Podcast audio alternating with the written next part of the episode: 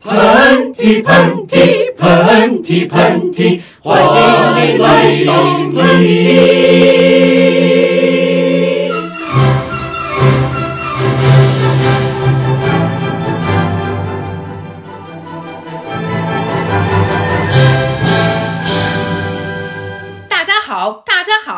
韩夏和邵静竹在这里为大家拜年啦！大家鼠年好啊！大家鼠年大吉！大吉大利，多多挣钱。你这人怎么这么俗，上来就提因钱？为想想不到别的，不是真的没想到这集喷嚏播的时候就已经是大年初一了。一年又过去了。之前认识猪年，现在变成鼠年了。对，然后昨天我就看到我们家的铁门门口有一个老太太，把自己家去年猪年没有用的对联儿就插在了那里，然后等大家来拿。我就想说，这还得过十二年，真是好快呀、就觉得真的好快啊！嗯哎，你说到这鼠年特别逗啊，嗯因为我最近也收到了好多礼物，嗯，然后呢，就是有一些就是把这个“鼠年大吉”这几个字翻译成了这个英文的一些品牌啊，然后呢就写了一个 Happy Rat Year。不是，你知道，因为我不知道有多少听众朋友知道啊，就是咱们。中文说老鼠哈，咱们一般就不去仔细分类老鼠有多少种类。但比如说外国人哈，他们起码有两个种类，一个是 mouse，嗯一个是 rat。嗯，然后那个 mouse 呢，其实指的就比如说像 Mickey Mouse 这种米老老鼠米老鼠就耳朵圆圆的，然后呢身体也没那么大，然后尾巴也没那么长，就小小的一只软小软小的老鼠，没错。。然后这种以这种 mouse 为这个基础衍生出的一些漫画，其实还蛮多的。嗯但是 rat。Rat 用北京话说就是大耗子，就是我不知道大家有没有见过真的 rat。其实我第一次对 rat 这个东西有印象，是我在纽约住的时候，我第一次见到这个生物的时候，我整个人灵魂出窍，就是它的恶心程度，就是可以用怪物。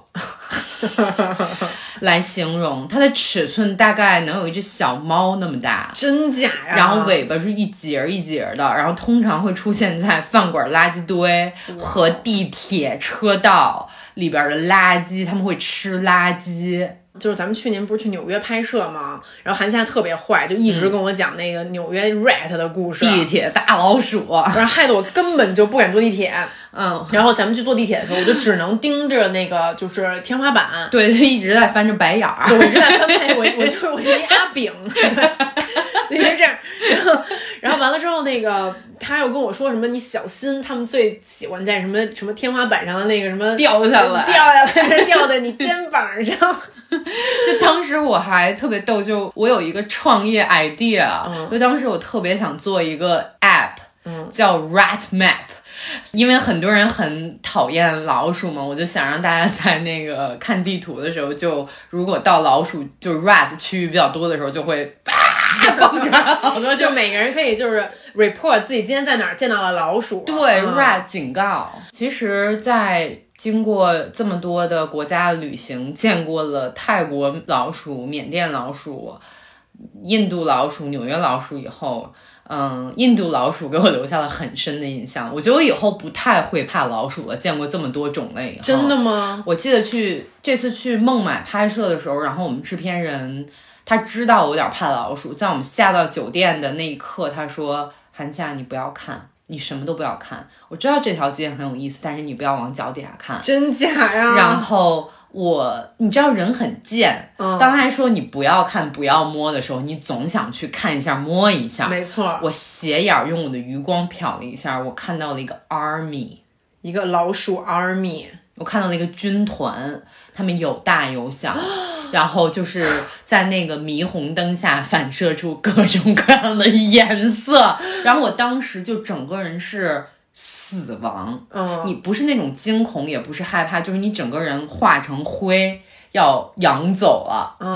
嗯。那个这时候我肯定就窜那制制片制片人脖子上。然后我当时已经很累了，嗯。但是我想说不能让我的任何东西感染上他们的基因，我就把我的旅行箱这样扛起来。我靠，嗯，我没有看到，但是真的是以百为数，嗯。真的假的？而且他们从远处还会过来，不是在大街上有几百只，就他们不是一大群，但是是在各个点儿有不同，你还能够听见就地上就是你就可以这么说，就你每走几步可能都会看到。对，因为而且它们是夜间出行的动物嘛，我们到达的时候已经是半夜两点，也就是它们最猖狂的时候。你你仔细观观察它们长什么样儿。我的你我我我还我要就是我拿个放大镜，哎，今天我要做一个 research，印度印印 Indian Indian rat。You very beautiful 但是但是就是、我听说印度有一个庙就是老鼠庙，嗯如果说给你多少钱，哎呀，我怎么那么俗？就什么样的条件可以让你去老鼠庙走一遭？就是我妈被绑架了，然后有 那个五个黑人要 我妈。如果是这种，像我呀，对。然后如果是这种情况下，就是我可能会去，啊就是你你爸被绑架了也不我爸被绑架不一一定。不一定。我妈被绑架，并同时有五个黑人，对，要要然后我觉得可能我我不太会，因为我觉得我一一辈子的心情可能都不太好。嗯，在我想到那个以后，嗯嗯那就如果说，就比如说你爸你妈都被人抓走了，然后就被那恐怖分子抓走了，然后就是说要弄一 YouTube 视频，就把你爸你妈就他们的代价就是你们在老鼠庙里睡一晚上。对不起爸爸妈妈，拜拜，Goodbye, my parents。真的吗？不是我说对不起爸爸妈妈，要用你们的 这个毛鼠庙来举例。不好意思，不好意思，喊妈喊妈，我收回我刚才这个话，我不让你这么为难。这是什么问题？嗯，对，可能会吧，嗯，但是会去。但是你说印度的老鼠跟缅甸或者泰国的老鼠比有什么区别？就是他们好像更加大胆，嗯，就感觉缅甸的老鼠还稍微有点佛性，嗯，那印度应该也有佛性啊，但是就觉得说他们更加大胆猖狂。缅甸和泰国的老鼠还蛮胆小的，嗯，但是尺寸最大的还是纽约的老鼠哎，。为什么纽约的老鼠能长那么大呀？我觉得可能跟这个城市就是特别丰富性的人口是有关系的。他们可能因为移民多，所以可能从全世界带来一百多国家的基因，然后混合出了一种新型的 化学老鼠。就是在我在我看，其实我前两天在跟男朋友聊这个问题，我觉得挺有意思的。我们就说，其实纽约的 rat 是因为这个城市的进程才形成的这样一种动物。为什么？因为我觉得 rat 这个动物，我们也查了一下，好像是因为城市化才出现了一种，就比方一代老鼠、二代老鼠，到现在不知道是 millions 代 of 老鼠。嗯，就是它因为城市的肮脏和我们各种各样的化学的东西，它才会产生出来一种新的物种。也许在没有这个物种之前，大家也都是 mouse 而已。哎，你觉得纽约的老鼠会不会继续变大？以后有一科幻片儿，就是老鼠比人还大，然后这种老鼠先在纽约出现，然后然后再流窜到各地。你还记得咱们在纽约的时候曾经说了 rat king 这个词吗？就是当时我们看到一只大鼠，嗯然后我们就说它是王。嗯，也许真的已经有这样的东西，我们只是没有见过而已。有可能，它可能在纽约的某个地下正住着，每天在那儿练拳击。它可能一米八五。鼠王，真的是鼠王。啊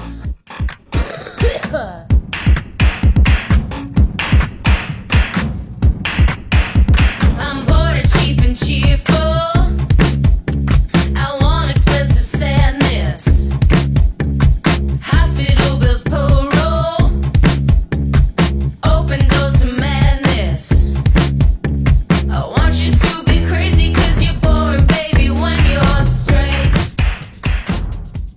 这次春节你有什么计划呢？其实本来说是要带父母去一些地方，但是可能因为就是最近爆发出来的这个疫情，可能我们就在家里蹲了。啊、嗯真的，嗯我也是，这是我特别长时间以来在国内过春节，嗯然后所以大年三十那天我就先去我奶奶家吃个饭。嗯，我有一个就是特别好奇的问题，嗯，你说黑子要给奶奶磕头吗？因为因为就是我小的时候过年的时候，经常就是我我初中的时候已经长到一米七多了，嗯嗯还是会被摁下，磕头就是强磕，哎，不是，我不太明白这磕头的传统从哪儿来的呀？就是也许就是大家都是皇上，对，然后就是你奶奶就是想当慈禧太后呗。就是必须要当我爷爷可能就是皇帝，就是我们要蹲下磕头。你觉得黑子一米九多？要给奶奶磕头吗？我不太想想象这个画面。奶奶，对他只能给我磕头，不能给我奶奶磕头。没有，但是还好，我们家这个传统倒是没有那么的。对我们家，其实就说实话，我觉得这点挺不好的。嗯，对，就是人人烟稀少，然后这个传统很很多就稀释了。嗯，包括其实黑子这次过年，他还挺开心、挺激动的，想看一看中国，想放炮。对，想看一看中国传统年是怎么过的呀。但是特别不好意思，就是我觉得我们家肯定不是一个特别好的示范。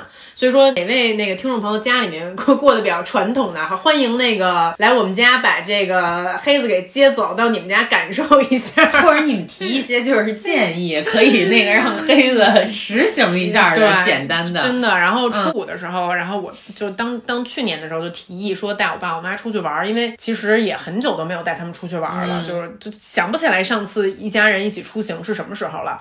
然后我爸就说：“那咱们就去菲律宾吧。”所以我们就订了机票去菲律宾，然后在一个海岛待个三四天的时间。嗯，然后我妈就一直问我，她说：“那个外国人在海边都穿什么呀？” 然后我说：“穿比基尼啊。”嗯，哎呦我的妈呀！然后我妈就是眼睛就亮了。我妈从来没穿过比基尼。嗯，你妈穿过比基尼？我妈肯定没有穿过比基尼，而且我妈也不允许我穿比基尼。然后我妈就立刻就是她就在淘宝开始搜比基尼，然后我就特别怕我妈买那种就是那种大点儿点儿那种。我觉得我觉得你妈可以就是找冰冰借几件儿，就是后边那个屁股缝那儿只有一根 线儿，然后那个这儿只有一溜那种，就只把。头给遮住，见过那种荧光和豹纹色的。后来我给我妈发了几家比基尼的淘宝店，然后我妈在那边选购了大概三套比基尼吧。然后我爸就一直在旁边说什么“大老娘们了还穿什么比基尼”。我现在在想象这个画面，就是你妈就穿三根线，然后你爸 以后那个 在海边，就是大家都很拘束。哎，你可千万别乱说我爸。这事儿啊，不是，也就是我爸只是打了一点点 Botox 啊。你知道我爸因为这事儿跟我急了吗？因为你说他拉皮。不是，这是这样的。首先，我要先在这里面郑重的跟我爸就是赔礼道歉，就爸爸对不起。嗯，就事情是这样的。就是上周的 vlog，不知道大家有没有看过？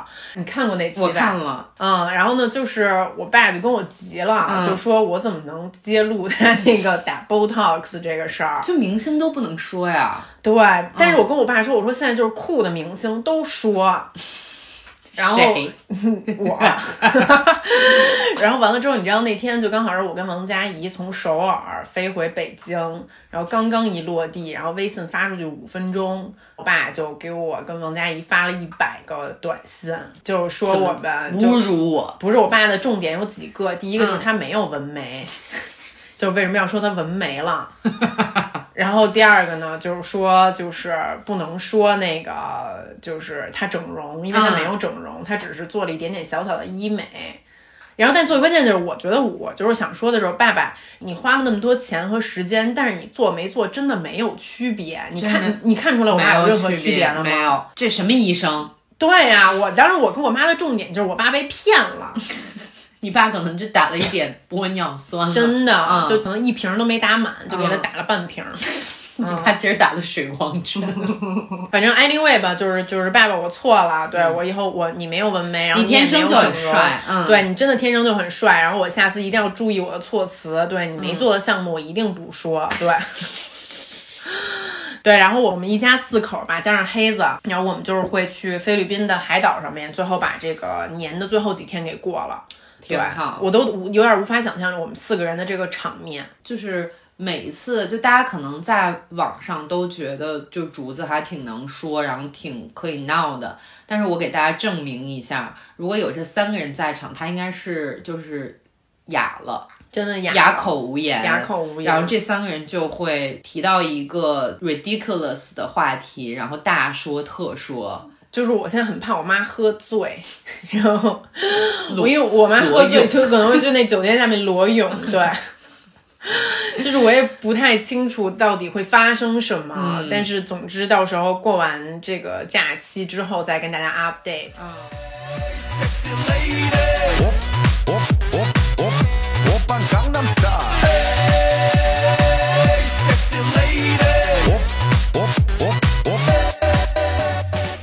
说了一些开心的事儿，但确实现在这个嗯，情况不是那么的乐观哈。嗯嗯我现在网上大家也出了一些，包括像钟南山院士啊，包括一些非常有经验的医生，告诉大家怎么去防护、防止这个细菌。我觉得大家一定要就是好好读，然后做好研究，去充满信心的面对这件事情。嗯这事儿让我想起了当时非典，我妈呀，我觉得我。昨天在看这些新闻的时候，我很多少年时候的呃，记忆、我也是，啊对。啊非典的时候你干嘛呢？我非典的时候，因为当时学校就我们停课了，去什么地方都要用身份证。那会儿我们没有身份证，因为很多人还没有到十六岁，没有身份证，就大家只能在户外待着。就我记得我那年学会了直排滑，因为我那没事儿干，就只能在广场上大家坐着。然后那会儿就刚刚情窦初开，哦就一些滑直排滑的和滑滑板的男女在广场上大家就怄着。我知道，啊啊哎，你这让我想起当时非典的时候，我们班有好几对儿都好了，因为大家太孤，就没事儿干，是吧？就只能谈恋爱早恋。然后你知道，我当时特郁闷，就因为那个非典那年是我中考那年，嗯然后我们我当时是在一寄宿学校，然后我们就都被遣送回家了。嗯然后当时大家也不知道北京的中考到底该怎么安排，当时一共考五科，嗯，还有再加一门体育，然后体育是三十分儿，然后我体育最好了，结果最后告诉我们说体育考试被取消了。就是体育三十分儿，我就靠着体育才能超过别的同学，因为当时好多人就是体育只能考十八分儿，你看我在体育一项上我能拉十二分儿，这样我数学可以尽情的不及格，然后你们体育会算进中？算进中考的分数里面。妈呀！所以真的是是一件大事儿，然后最后五科就变成了只考三科。我没有上人大附中，都是因为这件事儿，就是因为没有考体育，就是因为没。考体育。对，其实就是这些遥远的回忆，就让我觉得当时虽然防护措施啊，包括新闻流通程度都没有现在这么方便吧，嗯，但是我觉得那会儿大家还是有战胜这个病毒的信心的。嗯，我其实有的时候也鼓励大家，该谨慎的时候一定要非常谨慎认真，但是有的时候太情绪崩溃的时候，可以把手机先放下。嗯，我也觉得，我觉得手机真的挺容易产生焦虑的。嗯还好当时其实非典 SARS 的时候没有手机，嗯就大家就是看电视嘛。嗯然后电视上的话，你就是天天看着什么柴静啊，然后那个央视啊，包括还有钟南山院士啊，就是你会觉得说 OK 的，就是有主心骨，嗯，就大家知道现在发生什么了，我们只要众志成城的去面对这件事儿就行了。嗯我反而就这次这个疫情一出来之后，我觉得反而大家这个焦虑，嗯我觉得担心和这个自我防御，还有包括这个想要做任何增加抵抗力的事儿，这些事儿都是对的。嗯，但大家一定不要过于消极。另外，我觉得网上出现了一些地域黑的这种情况，哦就让我更加的不可理解是为什么。我觉得这个时候反而大家应该是关心他们为主，应该。说实话，这个地域黑这个事儿啊，嗯我觉得它其实就是人类每次在面对灾难的时候，就有一个互相埋怨的心理。嗯就这事儿是不是你弄的？嗯，都怪你。嗯，但其实这个行为本身是缺乏同理心的一个表现是。是是，就比如说前段时间，呃，这个呃，估计好多朋友也知道奥斯卡提名的这个电影《小丑》，嗯，呃，不知道有多少朋友看过啊？这个这个电影当时前段时间有很多讨论，但你说小丑他之所以会变成小丑。也是因为不停在他成长的过程中，别人因为他是一个可能不是那么寻常的一个人，而对他缺乏同理心。嗯，而当他收不到同理心，当他最后一丝对人类的希望全都毁灭的时候，他心中的那个小丑，所谓那个丑陋的、邪恶的形象，才完完全全把他占领。但如果这其中有一个人，哪怕一个人出来对他有爱、有同情、有关心呢？嗯，就其实不只是这一部小丑，包括就是之前很多文学作品也讨论过这个问题。对，就是，但是我对这个事情，它就是艺术作品总是会把一个事情放大，然后放到最极端的这个环境下去审视。那我觉得把它放在我们平常的生活中也是，无论是我们走出门，可能面对一个陌生人，对，其实我觉得今年我的那个新年愿望里面，其实有一条写的是，我希望我能够。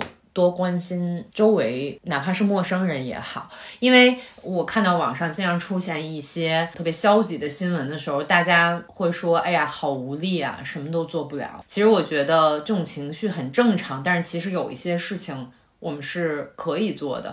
我最近因为打车难，所以我们就经常要打拼车。然后在拼车的过程中，其实我很多的去观察了一些就是同城的一些旅客，我发现其实大家很不关心周围的人，而且这个不关心的程度已经比我想的要厉害很多。嗯，比如说上车的时候，哪怕是挪动一下都不愿意，然后出来多走两步。我知道很冷，但是其实有的时候你开进去是很困难的，多走两步都不愿意走。别人拿着很多东西上来接一下，这种行为，我觉得说句实话，我觉得在二三十年前的中国还是有的。现在我们为什么没有这种，哪怕是关心周围人多一点点的，嗯，这种在？所以今年我觉得我的新年愿望就是要多关心周围的人多一点儿。其实有的时候，在我们去关注和关心周围人的同时，它就是有一点点的在变好，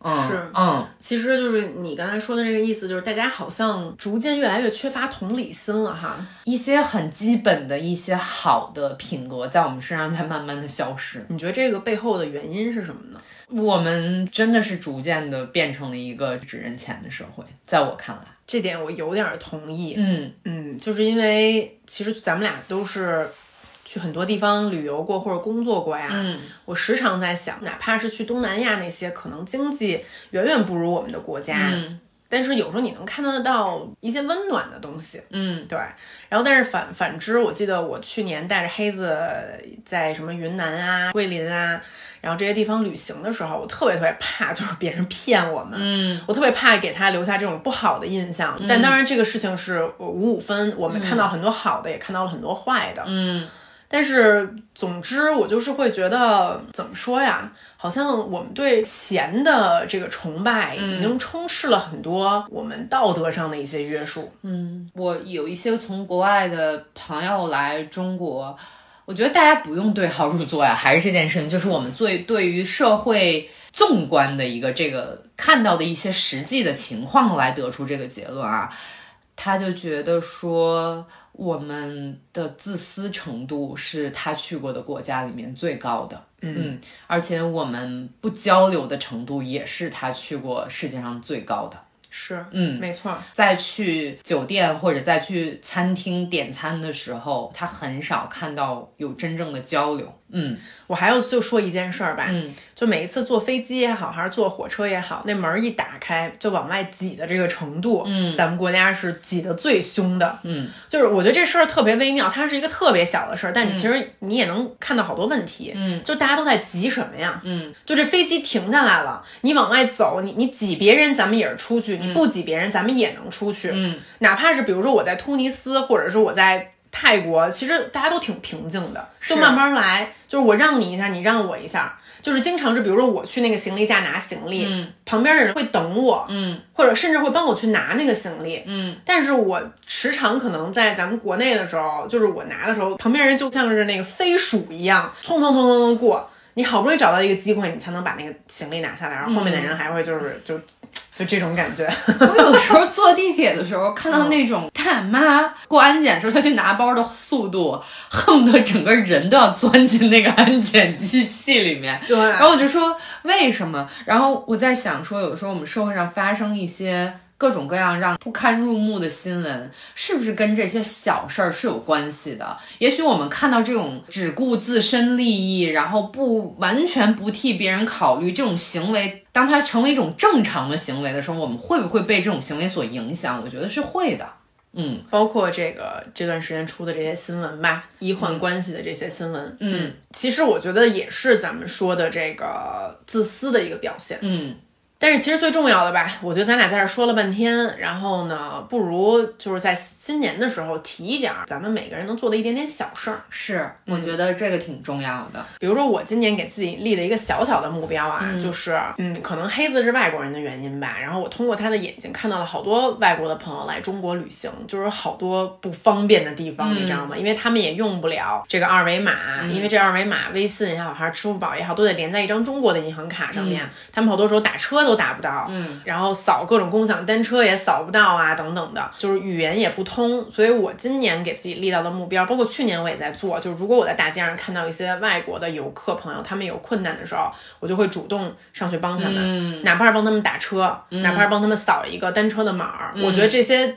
就都是举手之劳，嗯，看着他们在寒风中站着，然后我觉得可能就是多站这半小时，会让他们对中国的印象特别不好，嗯，对，所以我觉得希望自己可以在这方面多关心一下他们的感受，嗯，挺好的，挺好的。我觉得我可能是之前在社会上碰到那些不公平、看不下去的行为的时候，我会有两种情绪，要不然就是觉得，哎，今天不想管了，不管了，或者说是急。嗯，我是这两种情绪。那今年我觉得可能我想做的是在能讲道理的时候讲道理。嗯，这点挺不容易的。嗯 Meet you downstairs in the bar and heard your rolled up sleeves and your skull t-shirt. You said, why did you do it with him today? And sniff me out like I was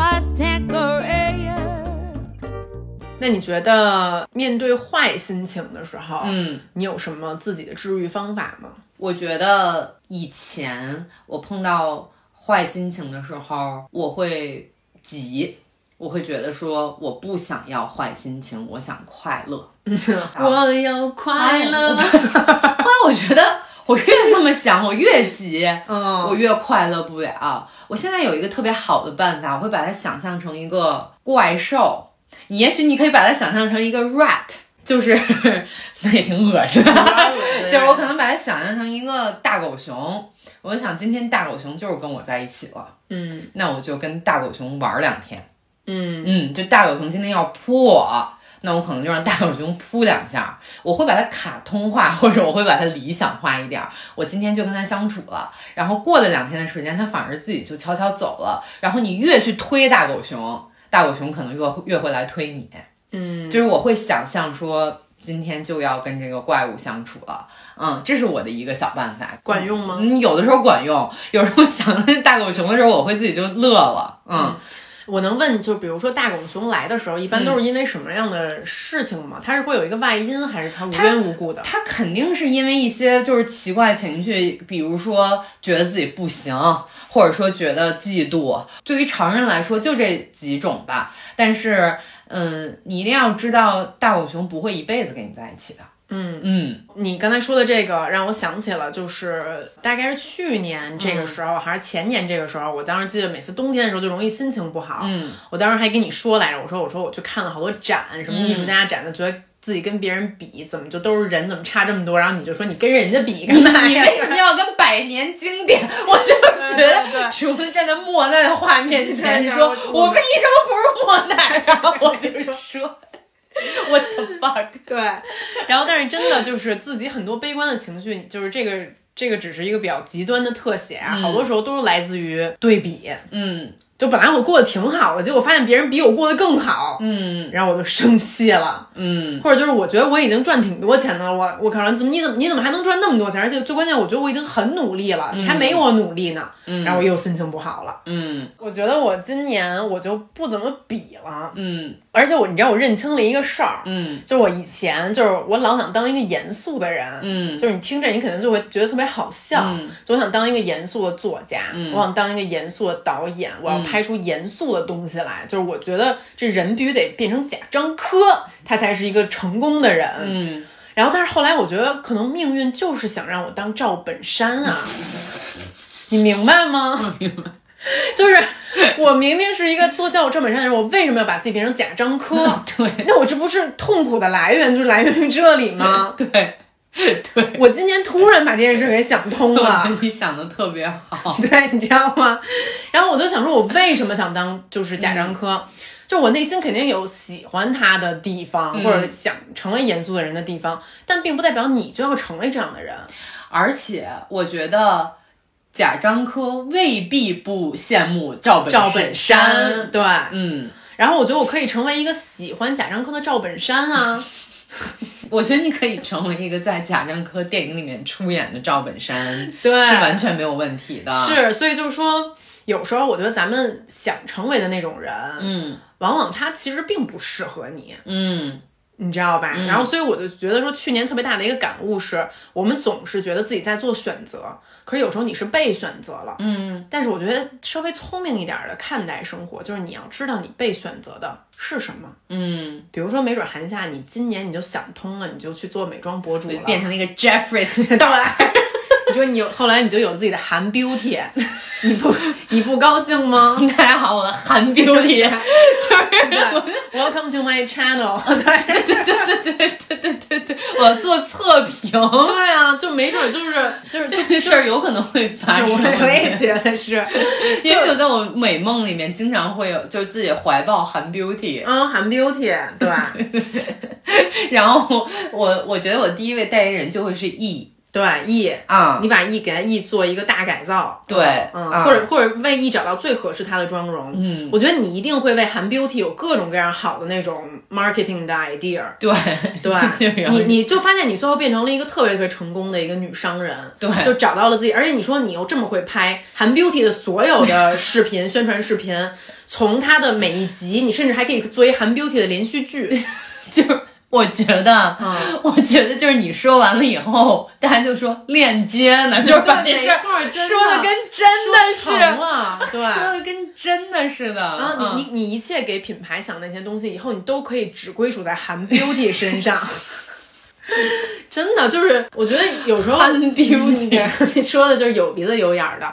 但 anyway 啊，嗯就是开了这么多玩笑，但是我就想跟听众朋友们说，真的，大家有时候别钻牛角尖儿。嗯就是你坐下来，你想一想自己想做的事儿，你也可以想一想别人喜欢你或者说认可你的那些地方，嗯不要去讨厌他。嗯对，嗯也许顺着他走，能走出新的一个风格和路线。嗯嗯，这个是我觉得治愈坏心情的一个方法。我觉得这个真的是他不可能一时半会儿就想明白，嗯但是呢，有的时候还是得想。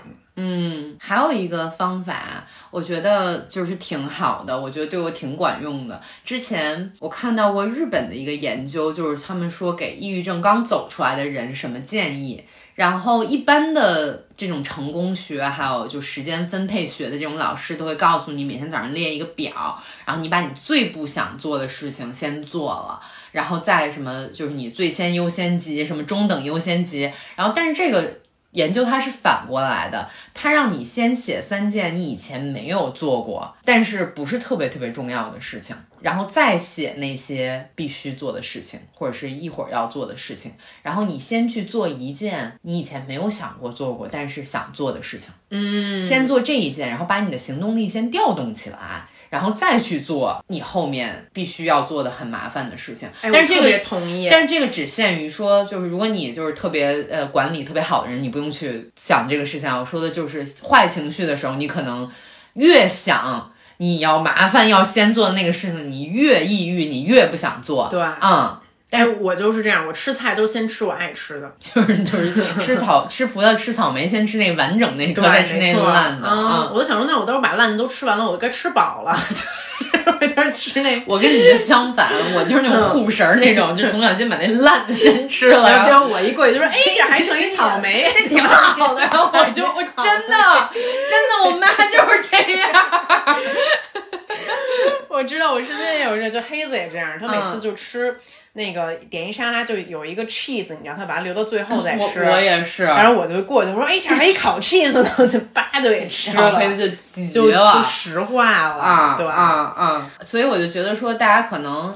你举个例子，比方说，我想学滑雪，我想学滑板，哪怕是一个很简单的，我今天就是想把家里边改造一下，嗯，我想买一墙纸，我想买一鲜花，就是我觉得就是这种事儿都可以先做了。是嗯嗯还有一个方法啊，就是我跟你说，就是这次我就是前段时间跟王佳怡去首尔出差，嗯，然后我就办了一件特丢人的事儿，真的巨丢人。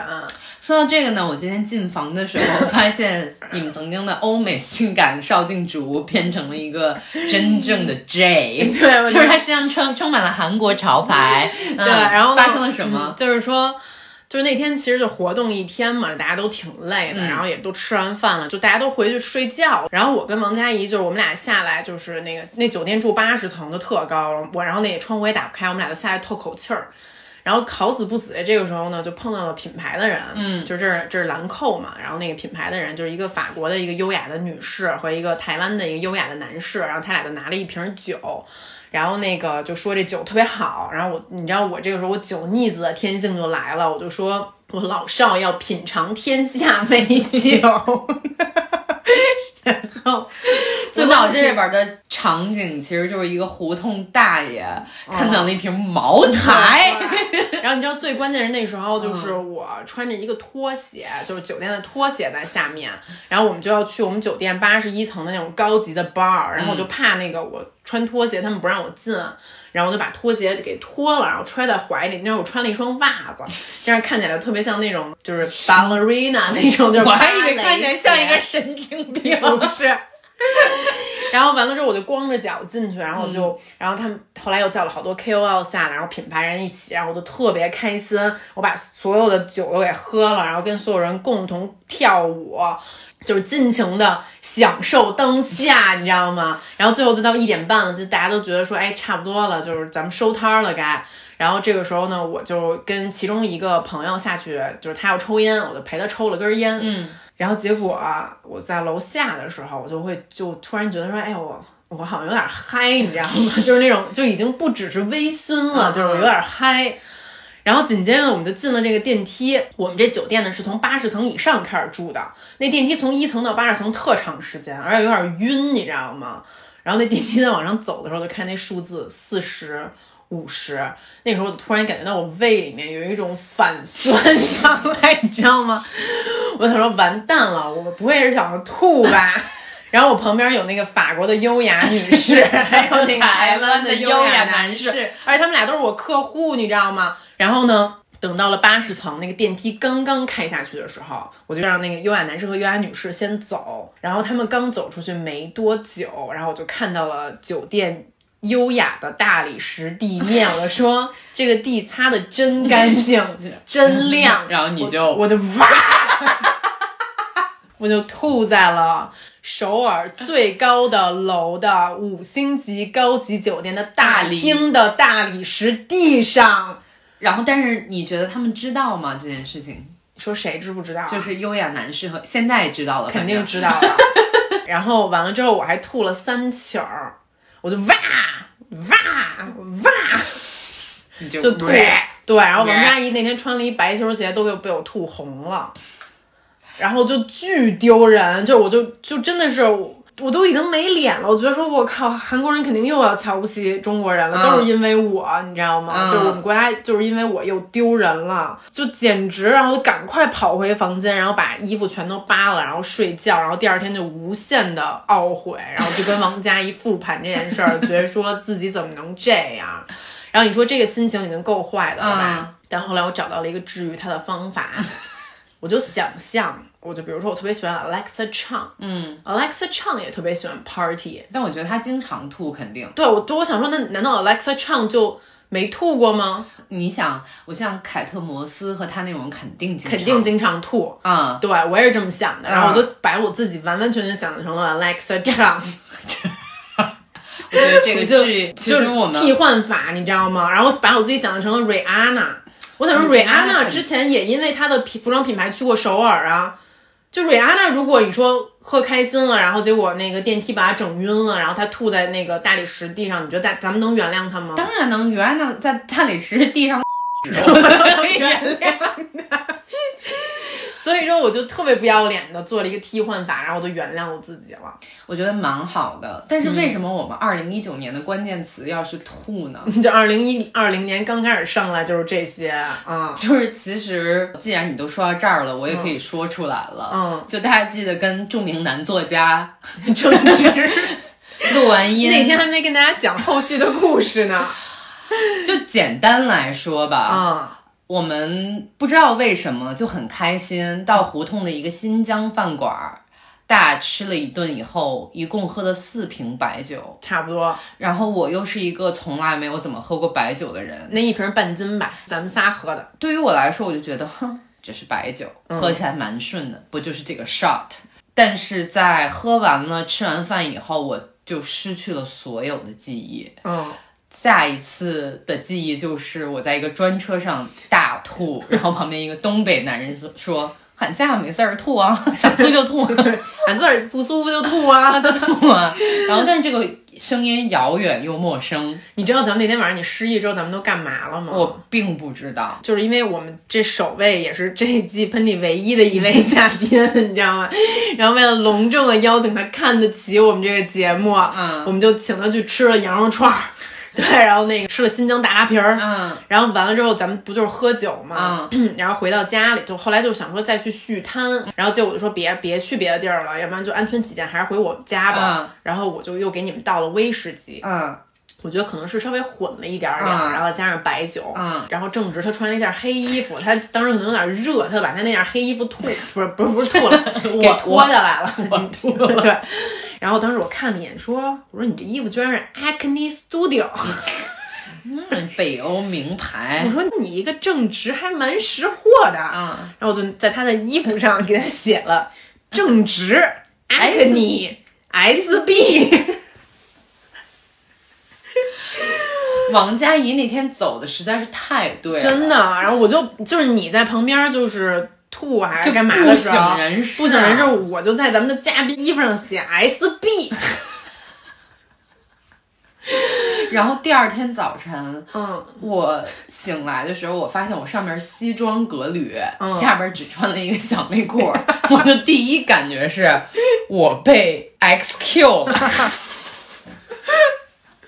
但是我就后来发现说，真的太丢人了。你知道后来就正直又给我们发短信，嗯就说你吐完之后他给你送回家了，嗯然后那司机又要管他要两百块钱，太多了，太多了什么？然后关心周围的人，对，没有同理心。然后最关键的温度比较冷，就你嗯吐的就都结冰了，你知道吗？我就说我吃那面片儿，对像一个一个冰块儿一样的嵌在了陷在了人家专车上面。然后正直就大冷天儿站在外面说：“那我给您抠了行不行？就是两百元太多了。”正直就要去抠你吐的冰渣儿，渣儿。你说你让人严肃作家抠你吐的东西，啊你吐首尔巴尔一层的大理石上的时候，人家那酒店的服务员还要擦一个中国妇女的 吐。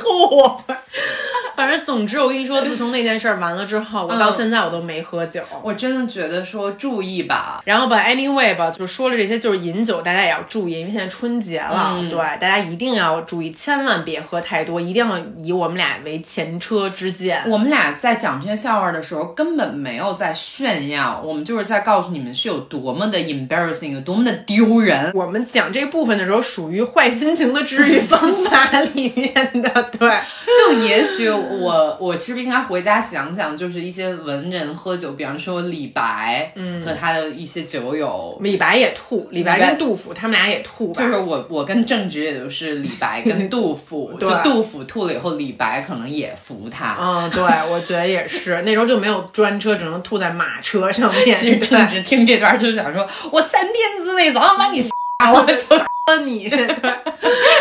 Anyway，就今天就是这一期就是闲聊吧，主要是跟大家说一说一些心 心头的不快和一些社会热点以及治愈办法。对对，没错。嗯，然后哎，如果说你非要推荐一部电影，大家春节可以看的话，你想推荐哪一部呢？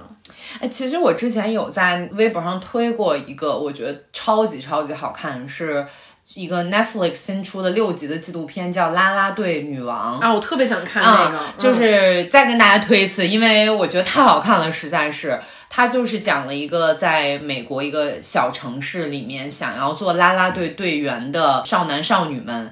去到这个大学的专业去学这个，并获得全国冠军的故事，我看完了以后就整个颠覆我对于这个项目的各种理解。它其实是一个非常严肃的体育运动，它是六集嘛，每一集都特别有自己的情绪和转折点在里面，非常推荐。嗯我的话呢，反正我自己就是准备跟黑子把奥斯卡提名的这些，就是最佳影片的这十部，还有最佳男女主，然后可能最佳摄影吧，这些片子都看一遍。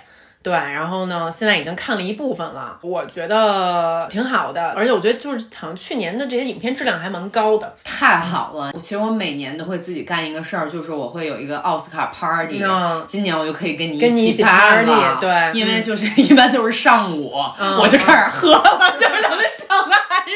可以因为每年我都会看，然后嗯今年我们可以给大家也说 live 对对对对嗯，然后目前我看的这些里面啊，我觉得好的太多了，但是我只是说个人来讲比较 touch 到我的啊，嗯，就我挺喜欢朱迪的，我不知道为什么，嗯你看了吗？我还没看。啊。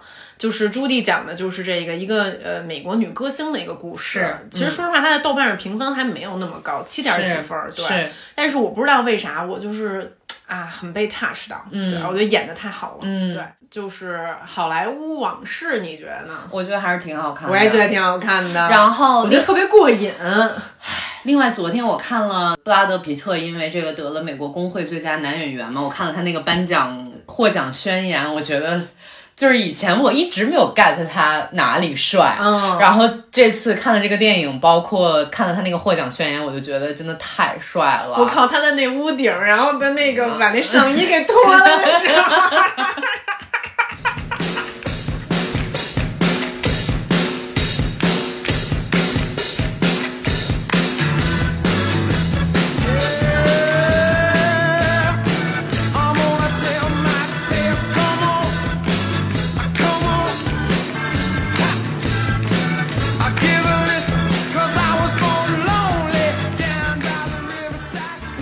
所以说呢，春节的话呢，希望大家就是好好休息，嗯，然后呢，好好跟家人相处，然后有时间的话呢，也可以看一看这些有意思的电影啊、电视剧啊。是嗯，那我们就鼠年之后再见了。然后也希望咱们的这个疫情可以尽早的得到控制吧。对，然然后后希望大家呃还是认真谨慎，但是保持乐观的心态。没错，嗯那这期我们就不给大家打电话，就不打扰你们了，让大家好好过一个春节。对，就是你们好好磕头，我们就不我们就不打扰了。对，好，啊，那最后春节快乐，大家啊，嗯，拜拜拜拜。拜拜。相聚欢，别亦难。